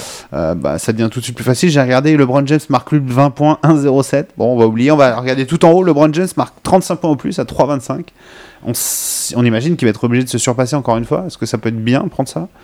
Ah, Houston, c'est toujours une équipe où il y a beaucoup de points. Après, 35, c'est beaucoup quand même. Hein. C'est ça, c'est que ça défend pas beaucoup. J'ai regardé le dernier match de Houston, je crois qu'ils ont fait genre euh, 137 à, 110. Voilà, c'était contre Utah. Donc la défense, euh, c'est. Moi, j'aime bien, hein. euh, j'aime bien ce pari-là. Moi, je, sens, je, sens, je, sens, un, bon 45 points là, aussi. Moi, je, je, vois pas qui va le défendre, qui va être capable de le défendre parfaitement pendant tout le match. Chris Paul. Et il n'y a ah que lui. et il n'y a que lui. Quoi. Personne n'arrive à vraiment le défendre parfaitement. Donc, euh, la blague aurait été meilleure si tu avais dit James Harden, tu vois, qui est le pire défenseur de la terre. Mais euh, ouais, c'était dans l'idée, c'est pas mal. Moi, j'aime bien ce pari sur les Browns. C'est pas, mal. Tu vois, quitte à prendre une, grosse cote, il est chaud et 35 points. Euh, bah, c'est possible quoi. Coup, coup, je trouve que c'est vraiment possible. Ouais. Alors si on veut pas. C'est à Houston ou c'est à Houston, Houston ouais. Bon. C'est Houston. Au pire, tu le prends à 30 points, mais bon, c'est 1,85 d'un coup, c'est un peu moins bien. J'aime bien le 3,25 à 35 ou plus. Ah, ça, fait une, ça fait une grosse cote à 35, mais ouais, 35, ça, Allez, all in, ça peut all se faire. Gamble, quoi. code, Gamble, tu vas pas mettre une tonne d'unités là-dessus. mais 4, Moi, j'ai, moi, j'ai bien envie de prendre Houston à 42.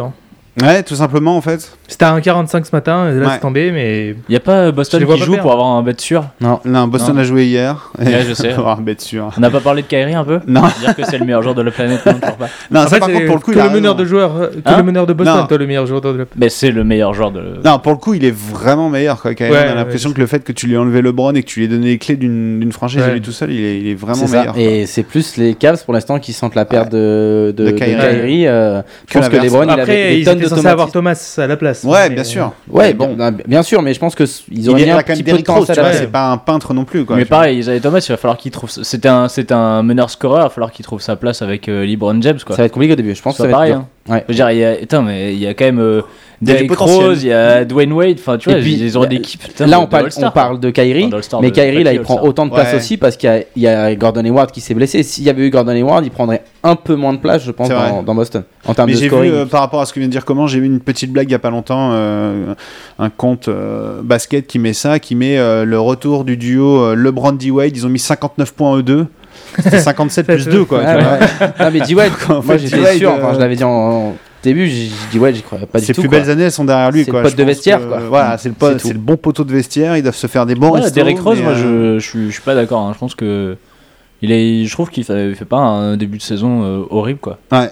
C'est pas, horrible, mais non mais c'est pas, mal. Euh, oui, c'est pas mal. Ça casse pas des briques non plus, voilà, quoi. C'est moyen. Pas mal, attends, il a été absent trois quarts, la moitié de la saison l'année dernière. Il jouait à New York où c'était l'enfer. Je trouve que ça va. Je trouve que t'es gentil avec Cleveland, mais quand le cœur parle, on ne peut rien faire. On va passer au match d'après, du coup, euh, enfin Houston-Cleveland, on n'est pas trop décidé, même si on a un peu envie de gamble. euh, Bah, on gamble, euh, moi je gamble quoi, peut-être. petite pièce sur le 35 parce que je vais Ouais, regarder le match, hein. quoi. Ouais, Ouais, bien J'aime bien ce, ce bet. J'aime bien aussi Sacramento-Philadelphie, 4h du mat. Va falloir, c'est pour les braves, là. Va falloir être réveillé. Avec Sacramento qui n'est pas favori, mais en même temps, ils gagnent pas beaucoup de matchs. Sacramento, Ils ont battu ils, ont, OKC. ils ont battu. Ouais, mais ils sont à Ok. 2-8, quoi. Ou alors, crois, ou alors est-ce que c'est OKC qui a perdu? Ça, je me pose toujours la question, mais Mm, c'est plus eux qui sont passés totalement à travers quand même. C'est possible. Et ils affrontent ce soir Philadelphie. Philadelphie, c'est bon, hein. Enfin, on en rêvait avec tous ces rookies, là. Ah, Enfin, Ben Simon, quoi. Ça fait 10 ans qu'ils ont Mais des ils ont rookies. quand même des blessés. Enfin, Ouais. Markel Plus notamment. Ouais, bon, Mark Elfus, de toute façon. euh, très très Euh, bon. il On dirait, comme on ça, dirait. Steven qui fait des Voilà, lancers on francs. dirait moi, tu vois, c'est un peu, c'est un peu fatigué quand même. Ça fait mal au cœur hein, de voir ça. Tu te dire que le mec, c'est un des En meilleurs. même temps, ça aurait pas été un rookie à Philadelphie s'il était pas blessé. Alors, pour, euh, pour Houston, par contre, on a Derrick Rose qui est out. Je viens de regarder. Ah, ok. Euh, bah, c'est un très bon match de Derrick Rose. Voilà, il va faire un super match. Ah bah Et, donc euh, Arden quoi. Arden Ouais, va envoyer aussi, c'est pas mal. hein. Schumpert qui va, qui va start. Ouais. Et on a, très important pour ce match, on a Joel Embiid là par contre qui est euh, probable. Donc euh, Ah. à voir si. À voir ce que le coach va faire. Bon Ouais. bah le problème c'est que le match il est très tard. hein. C'est quelle heure Il y a le temps, il y a le euh, temps. ouais, C'est 4 heures donc il va falloir. Est-ce que ça. les mecs, quand ils sont probables sur, euh, dans des Ouais. matchs comme ça. euh, Ils vont jouer, oui. Ils vont. en- Ils, Ils sont vont plus jouer ou ils vont probables les- de jouer que de pas jouer. Ah bon Moi j'aurais Ouais. dit qu'il laissait seulement- laissait justement au repos parce que. Non, il va jouer, il va Ouais. jouer, mais tu sais qu'il aura pas. euh, Ouais. il va Ouais, avoir- voilà, il va les mettre, euh, il va les mettre 25 minutes. Il y aura et- aura un pas son turnover. rendement habituel, Ouais, quoi. Il aura pas, il aura pas son rendement habituel. Bon, euh, bah comme on l'a dit, moi je trouve que Philadelphie ça joue bien. Moi je trouve que ça joue très bien aussi. Et, J'ai- euh, J'aime beaucoup Ben Simons. Ouais, je suis très fan. foufou, Avec euh, ses drives de mutant, je crois que c'est un des mecs qui drive le plus Très, très euh, bon. cette année en NBA. c'est très bon. Et il drive bien. Euh, Sacramento, bah. Sacramento, il n'y a rien. Voilà quoi. Il y a rien, pas Ouais, un mec qui te fait rêver vraiment à Sacramento. Moi je sais, a- je sais, je sais qu'il y a un rookie, mais je sais pas qui joue à Sacramento. Ouais, des Aaron Fox Et- qui est plutôt très. Ouais, très ouais, Darren. Fox, le meneur, ouais. Et est sinon, il y a bon, qui lui, hein. Euh, C'est t'as Buddy Hield. Buddy Hield, Ah ouais, c'est le mec d'Utah, non euh, Zach Randolph. Ouais, mais face à Ben Simons, Buddy. Ah, il a de chance, ouais. Euh, Non, pas Zach Randolph, il est en prison. Il, il joue Si, plus. si, il y a Zach Randolph. Zach Randolph, Si, le mec me met des doutes de mutant. Il est revenu, le mec, euh, Si, si, si. Le mec qui fumait de la weed, oui, oui, il est revenu Bah tranquillement. Bah oui, ça arrive. Ah, Il a pas tué un mec, hein, il a fumé un de j'ai- quoi, tu vois. J'ai pas le mec qui se sont concernés. J'ai mais- pas entendu parler une seule fois de lui depuis le début de la saison, alors que c'était quand même. euh, Si, si, il est là. bah, c'est normal, il est à Sacramento. Ouais, Ouais, voilà. voilà. Déjà, très bonne remarque. C'est vraiment la seule équipe où il n'y a pas un mec, tu vois, qui te fait kiffer quoi. Où tu te dis, ouais, il y a Darren dans Fox. toutes les équipes. Ah, c'est le seul. Ouais, parce que c'est un petit rookie. Et qu'il est, il a quand même le peps dans les jambes. Dans toutes et les que- équipes, il y a un mec qui te fait kiffer. Ouais, quasiment. Il y a tout Oui. le temps un mec que t'aimes bien dans chaque j'essaie équipe, de- que de t'aimes bien. réfléchir. Tu mets au moins au J'aime JDE, bien. tu vois. Genre. Donc il y a un mec à Charlotte qui te fait kiffer. Ah si, ça Ah, va, Dwight Charlotte. Ouais, il y a- bah, Dwight. Howard, Ouais, tu Dwight peux le Howard, mettre ouais. de temps en temps. Dwight Howard, ça va, ça joue un peu. Même Kaminski a fait un bon début de Ouais, saison. j'aime bien Kaminski en plus. Ah, ouais, le c'est mec qui a vrai. pris 4 contre de J'aime bien suite, Cody Zeller euh, aussi. Par, euh, Ouais, ouais, Ok. c'est ça. Par, euh, par Zingis. Porzingis, exactement. Ah, et Porzingis en même temps. Bon, Philadelphie, le Philadelphie va aller gagner ce match-là un Et jour combien la cote de, Porzi- de, de, Porzingis- de Philadelphie 1,35. Un tra- un 38. Un 38. Ouais, bah. Ça va. J'ai l'impression qu'il y a jamais Moi, je. euh, Un une- tr- un 35. euh, All-in euh, Non, pas all-in. Combiné avec le 3,05 de Allez, Eolin. allez, Gamble. Voilà. Trois- Combiné avec le 3,05 parce que c'est Ok. pas assez Gamble. Moi, je vois bien quand même euh, Joel Embiid rejouer là. Il est au repos, mais. euh, En même Ça temps, j'ai l'impression qu'en NBA, il faut toujours miser sur. Là, il faut miser Sacramento. Parce que demain, tu vas te réveiller, Sacramento, Ouais, ils leur ont mis 30 grave. points. C'est toujours des surprises quoi. Ouais, Enfin, ouais, tant que ça. Ouais, je pense, ah que là, ils ont sorti leur gros match contre Kessie. Ouais, et ils vont pas en faire deux autres. Hein. De, pas tout de suite, quoi. Pas tout de suite, quoi. Enfin, ils ont fait un gros match, mais Kessie était très mauvais aussi. Juste. Euh, ils ont gagné 80 euh, les deux, en fait. À, je sais pas, 90 à 86. Ah oui, non, mais points, rien du tout. Les autres ont pas été bons du tout, quoi. Bon, et puis on arrive au dernier match, on va se dépêcher un peu. Denver contre Oklahoma City. Voilà le match. Bon, bah, Denver, Je Denver, hein. cote à 2, Oklahoma City, cote à 1,70. C'est vrai que ça a bien joué. Jokic s'est réveillé. Tout à l'heure, c'était 1,90, 1,85 et ils ont un peu ajusté du coup. 1,2, 1,70. Ouais. Jokic s'est réveillé. Bah attends, on va regarder. Est-ce qu'il y a eu des blessés, des trucs? Non, je vois que pour l'instant personne n'est out ou quoi. Euh, on y croit, Chichi, euh, à Denver qui va battre Oklahoma City. Est-ce qu'on croit que Oklahoma City va se planter encore une fois à l'extérieur? Ah, je... Ah, il est dur ce match quand même. Hein. Je trouve qu'il est dur. Euh, enfin, je sais pas, ok okay, si, ils ont tellement fait de la merde là que je me dis ils peuvent pas faire pire et je me dis que le petit Westbrook qui va être un peu hein. énervé quoi. Au moins lui, puis lui, ça peut suffire. Ouais, mais après, c'est pas spécialement Westbrook le problème dans l'équipe. Non, le problème, c'est les deux autres qui Ouais. tirent et qui marquent pas. Enfin, Surtout même le- Paul George, C'est les même. trois, juste. euh, les- Paul George, il est pas du tout dedans. C'est Paul George Non, qui arrive vraiment pas à, s'ajuster avec les autres, j'ai l'impression ouais. quand même. Ouais, c'est ça. C'est-à-dire que Westbrook, Carmelo, c'est pas mal. Hein. Carmelo, il fait. Il, les, Oui, non, Carmelo, il est, ok, il est là, je trouve.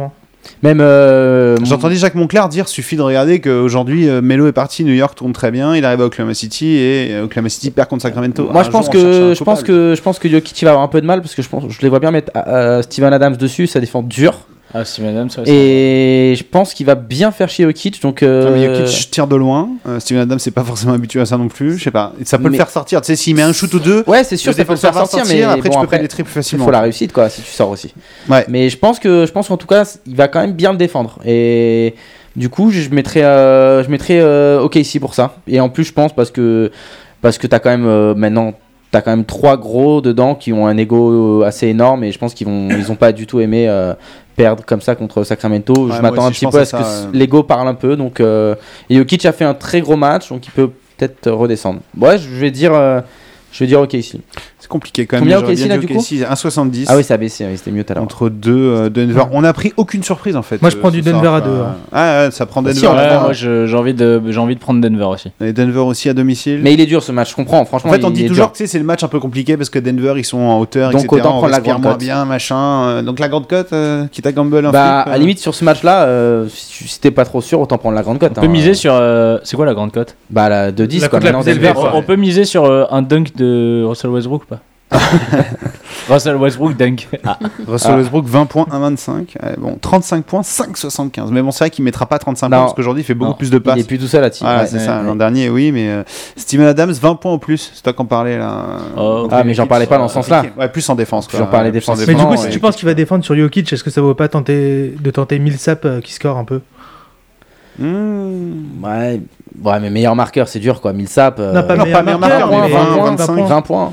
20 points, c'est 2,25 Millsap. C'est pas dégueu, dégueu. Hein. Il pourra pas défendre sur les deux, Steven Adams. Hein. Moi, moi, je voyais pas Adams défendre sur Jokic, mais. euh, Tu voyais quoi? Tu voyais qui euh, bah, plus sur Millsap ouais, et. Mais du coup, tu vois, tu voyais qui Tu voyais qui défendre sur Jokic Bah, Tu penses Anthony. qu'il va faire C'est euh, compliqué, Car- Carmelo Après, Anthony? ouais, mais Anthony, il va scorer. Bah ouais, je ne vois pas trop Bah, défendre. c'est ce qu'on espère tous les matchs, Ouais. et puis c'est pas vraiment le cas c'est- non plus. Moi, c'est ce que je euh, trouverais plus logique, mais après à voir. Mais Il est un bon défenseur, Melo quand même. Je crois qu'il est deuxième, euh, troisième meilleur contrat de la ligue euh, actuellement. Le premier, c'était euh, Durant, Ouais, c'est Durant et je crois qu'il est 3 ou 4. Porzingis, je crois. Non, le Bah, non, Porzingis, est premier, en feu en ce moment. premier c'est euh, premier c'est Rudy Gobert. Ce n'est que le début. C'est pas Ouais. Deuxième Kevin Durant. Euh, juste, il faut vraiment qu'on se dépêche. Euh, un petit mot sur le jeu de l'entraîneur. Il est de plus en plus gros sur Winamax. Ah, le Euh, 2 euros explose. ouais. le 2 euros maintenant, il y a quasiment plus de 1000 euros à gagner tous les jours. Ouais, à la win. Plus- Ouais, tous pour les- la win, les- ouais. pour le vainqueur, il y a Ouais. plus de 1000 euros. euh, On en est à combien de wins, euh, Steven? On en est à 0 win. C'est pour l'instant, ça se passe pas super bien.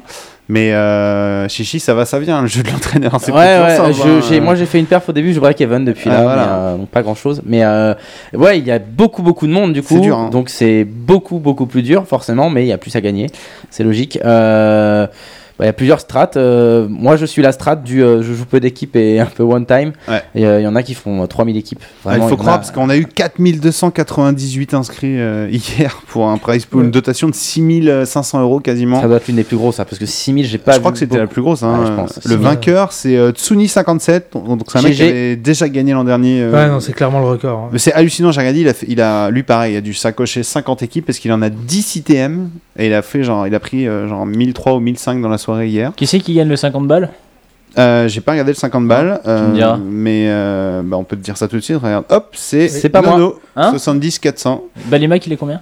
Euh, Nono 70 400, il a pris 492 euros. Qui ça? Balimac. Non, c'est toi, Balimac? Non, c'est pas moi, non. Non, bah, y a- y a- ah Balimac, ah, il est là, 14e, mais il a pas Non, ITM. il a pas été je tout le temps en train de gagner. Je vous le ramène euh, à la radio dans deux semaines. T'as bien. 30 inscrits sur, euh, sur le 50. donc, Ah euh, mais du coup tu vois c'est ce qu'on disait avec Chichi est-ce que ça vaudrait pas le coup de temps en temps gamble Ouais, ne pas sûr, le 50 ouais. mais au moins le 10 tu vois le 10 Ouais, il y avait clairement. 169 inscrits tu vois c'est rien quand tu sais Bah, qu'il y en a Clairement, 4300 si, sur le 2 euros si ton équipe est dans le top des équipes euh, du 2, tu sais- c'est limite si tu gagnes pas le, le 10 assuré et si les autres sont pas dedans. euh. En, en- en fait, il y a plusieurs stratégies. Tu peux faire 3 équipes dans le 2, 3 équipes dans le 10, tu vas mettre les mêmes. Et maintenant, Il y en ils a ont mis un 5 euros avec deux équipes max. Mais pas tout le temps. ouais pas à tout chaque temps. journée. C'est un- une fois sur deux, je crois. C'est ouais, Enfin, c'est pas tout c'est le un temps. peu cagoule ce Ouais, truc tout. d'ailleurs mais euh, et euh, J'aime bien le concept moi d'équipe Ouais, moi- limitée moi, j'aime bien. personnellement. hein. J'aime bien le concept d'équipe limitée. Après, je comprends, forcément, tu es un bookmaker, donc euh, le but, c'est de faire du, du, du rec et qu'il y ait plus d'entrants. Donc, je comprends qu'il limite pas les autres challenges, mais euh, je trouve que le, le- le fait d'avoir des, des équipes limitées, ça change un peu la strat. Quoi. Tu vas moins gamble, trouver des équipes peut-être un peu plus safe, et moi, moi j'aime bien. Mais tu vas souvent split quand même. Et j'ai entendu parler qu'il risque peut-être, vu qu'il y a plus en plus de monde ou quoi, euh, pour qu'il y ait moins d'égalité, rajouter des joueurs. Enfin. Ils y Ah, un réfléchissent. banc là. par exemple. Enfin, un banc, bien un sûr. banc ou voilà un truc parce que euh, là c'est vrai que parce qu'il y a de plus en plus de, de joueurs donc euh, bah il y a de plus en plus d'égalité aussi Mm. et bah ça te fait moins kiffer quand tu gagnes Ouais, il y avait eu une soirée, je crois que j'avais- il y avait 10 mecs qui étaient deuxième. un Ouais, ouais. Et C'est le temps, tu vois, le mec qui prend 800 et on prend tous 200 quand on est deuxième au final. Bon, c'est pas terrible. Et on va quand même essayer, on disait ça avec Chichi aussi, d'avoir 2-3 gros règles du JDE. Euh, on, on verra ça un petit peu plus tard s'ils acceptent notre invitation. Évidemment, voilà, c'est tout ce qu'on a à dire pour la NBA. On va se dépêcher un petit peu. Euh, on, va, on va faire quoi? On va, on va parler avec toi, Florence, euh, du Culture Sport, tout de suite. Culture Sport. Et on va rechanger de ballon. On va quitter la balle orange, on va reprendre le ballon en cure, on va parler football, on va parler de Exactement. culture sport sur quoi? D'un documentaire sur Maradona. Maradona, un Chichi. gamin en or, El Pibe de Oro.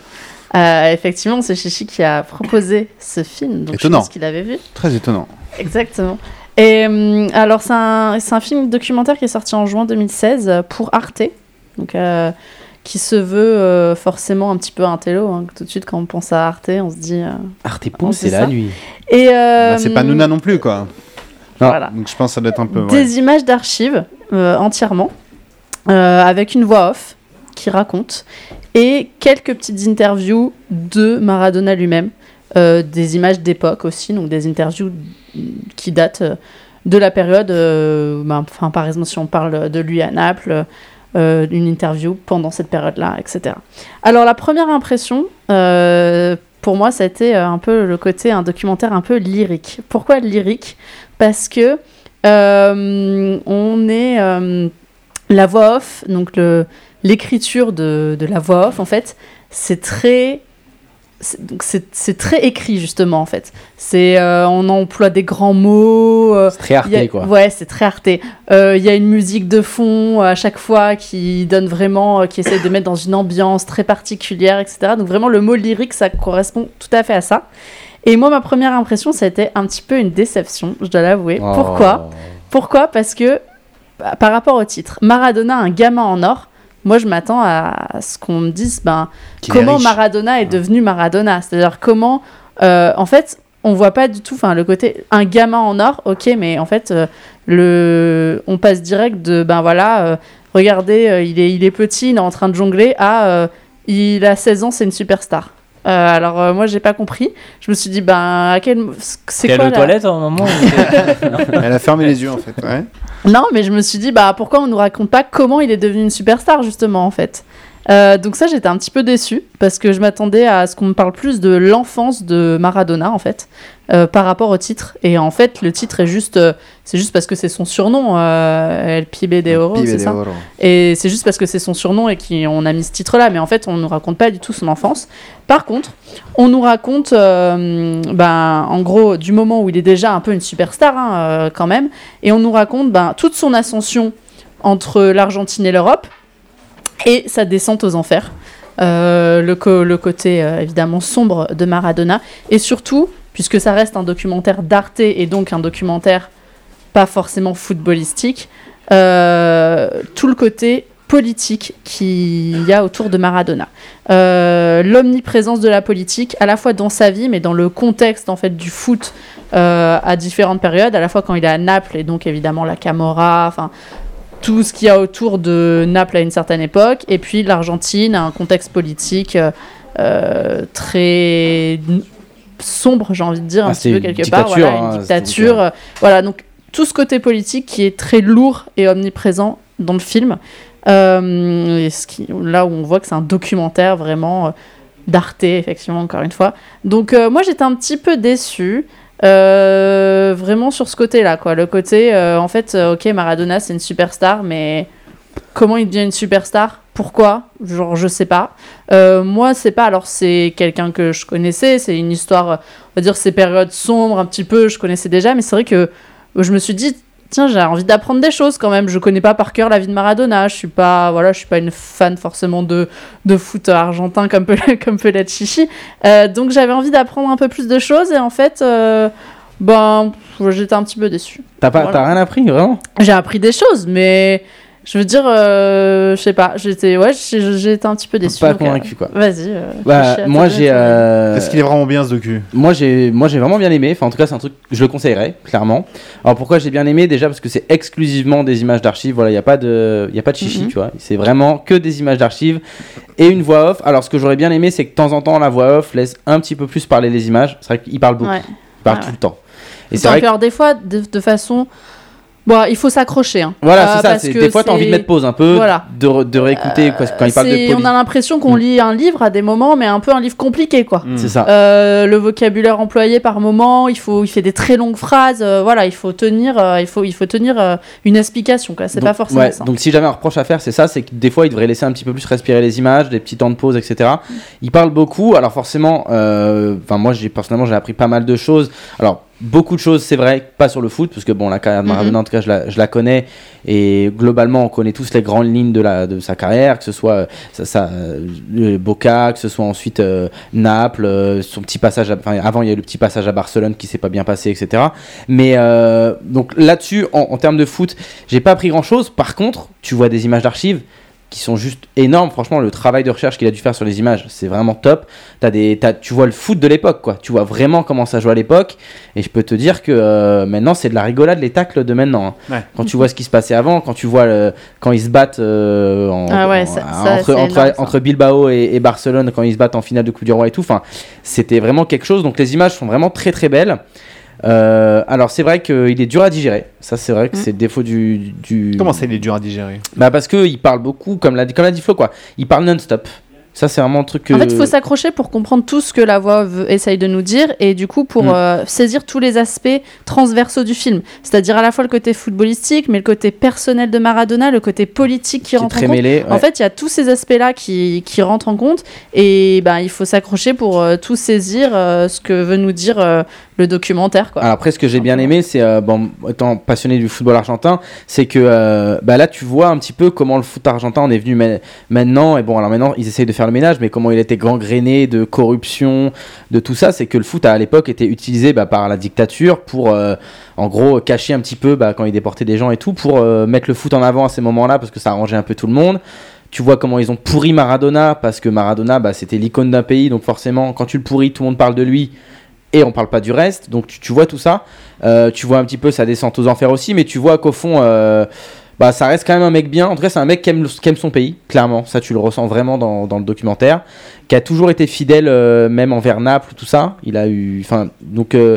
J'ai vraiment bien aimé et je le, personnellement je le, je le conseille. Et si vous voulez vraiment voir des, des belles images de l'époque aussi, euh, bah matez-le. Par contre, c'est clair, c'est un documentaire, tu peux pas faire autre chose quoi. Tu le mates, T'es concentré dessus. ah, t'as pas le choix. Tu peux Après, pas moi, faire il autre y a autre chose que je reproche un petit peu euh, au documentaire, c'est aussi euh, à certains moments, euh, on nous parle de Maradona sur différents aspects, euh, mais on rentre pas trop dans le détail. C'est-à-dire que on nous dit, euh, ouais, voilà, il est, il est ami avec Fidel Castro, mais bah, d'où ça sort ça? Pourquoi d'un coup le mec se met à être euh, aussi à fond dans le côté, euh, bah, le che, Guevara, le nationalisme, tout ça Euh, Bon, ok, parce qu'il est tourmenté, parce que ça va pas bien dans sa vie, mais Ouais, y a, par moments, j'ai l'impression que ça enfonçait un peu des portes ouvertes et que ça allait pas au- au-delà et que ça restait un peu en superficialité. Comme le, début où on nous dit direct, ben, le gars est une superstar. Ok, mais pourquoi en fait? Voilà. Donc, comme du coup l'explication, la voix off est très lyrique et reste vraiment dans. On essaye de bien parler, de faire des bons mots, de faire un, voilà, un dialogue qui est, enfin, un scénario entre guillemets qui est beau, qui est bien écrit et tout. Bah, on rentre pas dans des explications quoi. Donc, il faut réfléchir un peu et c'est la même chose pour la politique. On nous parle d'une dictature, on nous explique pas exactement ce qu'il en est. C'est tout, tout le film est comme ça en fait. Après, je, je pense que. enfin, T'as raison sur certains aspects. Après, je pense que c'est très difficile. Enfin, si tu devais expliquer tous les moments du film, t'en as pour. euh, ouais, non, mais c'est pour ça 15 que heures, c'est évidemment, c'est C'est- c'est tellement sur une tranche T'es de obligé vie de survoler. ce- ces 16 C'est ans à maintenant, c'est c'est énorme, évidemment. Mais euh, voilà. Donc, perso, je le, je le conseille. Euh, je veux dire, petit coup de cœur. Je vais pas dire gros coup de cœur, mais surtout pour les images, en fait. Vraiment, c'est les images, moi, qui m'ont fait kiffer. Donc, euh, pour ça, pour ça, petit coup de cœur. Très bien, bah écoutez, euh, on regardera. El Pibe de Oro, c'est comme ça que ça s'appelle? Un, gamin en or. Un gamin en or. Ouais, Moi je parle euh, argentin, El Pibe de Oro. Très bien, merci Florence. On va se dépêcher, il est presque 8 heures. Et on va faire ce qu'on fait de mieux, c'est-à-dire Gumball Gumball, la grosse cote de- du jour, c'est quoi pour toi, Chichi? Euh, ma grosse cote, alors c'était euh, sur le match Croatie-Grèce. Euh, donc euh, je m'attends je m'attends à ce qu'il n'y ait pas trop de buts. Donc j'ai pris une cote premier buteur en référence à Flo. Là, je sais qu'elle aime bien faire ça. Ouais. Donc j'ai pris Mandzukic en premier buteur à 4,50. Mandzukic, 4,50 premier buteur, Flo Pas mal. Et ben moi je vais suivre un peu ou ne pas suivre euh, Jonas, mais par rapport à ce qu'il a raconté, moi je prendrais bien Nadal vainqueur du Master à 4,25. Je crois que c'était ça la cote. Ouais. ouais, 4,25. Donc je me suis un peu. Ouais, je te suis quand même. Quand. Euh, Jonas Euh, bah moi je suis un peu bête parce qu'en fait je voulais pas Mais prendre. Koric en 5-7, je voulais prendre Rublev en 5-7, sauf que c'est, enfin ça va débuter donc c'est, c'est plus dispo là. Donc en fait je vais faire Koric en 5-7 à 6,50 comme je l'avais dit. Très bien. Et moi, je vais prendre le Denver Oklahoma City de ce soir. Et je vois la victoire d'Oklahoma City, mais je vois Denver qui mène bien la mi-temps, tu vois. Denver Ah, mi-temps, vois, Denver mi-temps, ok, si. Ah, Petite le- cote à 5. Celle-là, les cadeaux. le truc un peu compliqué. Ah, pas si compliqué que ça au final. C'est juste que ça va être un match accroché. Puis à un moment donné, euh, Ça va dé- ils vont se décrocher quoi. bah, euh, c'est-à-dire que Oklahoma City doit se réveiller. Enfin, c'est pas possible de perdre euh, là, ce match-là, ce soir. Donc, euh, je vois bien un match accroché au début. Et finalement, Casey qui l'emporte, cote à 5. Voilà, c'est cadeau. Très bien. C'est tout pour cette semaine. Mais on... ouais, je crois que c'est tout. C'est très bien. Est-ce qu'on se revoit la semaine prochaine ou est-ce qu'on prend encore 3 semaines de vacances Ah non, on est On là la semaine la semaine prochaine. Eh, ah, bon, et ben rendez-vous à tous la semaine prochaine. Merci de nous avoir suivis et à bientôt. Bye bye. Salut tout le monde. Ciao, ciao. Winamax, les meilleures cotes, vous a présenté le bar des sports. Maintenant, vous savez sur quoi parier.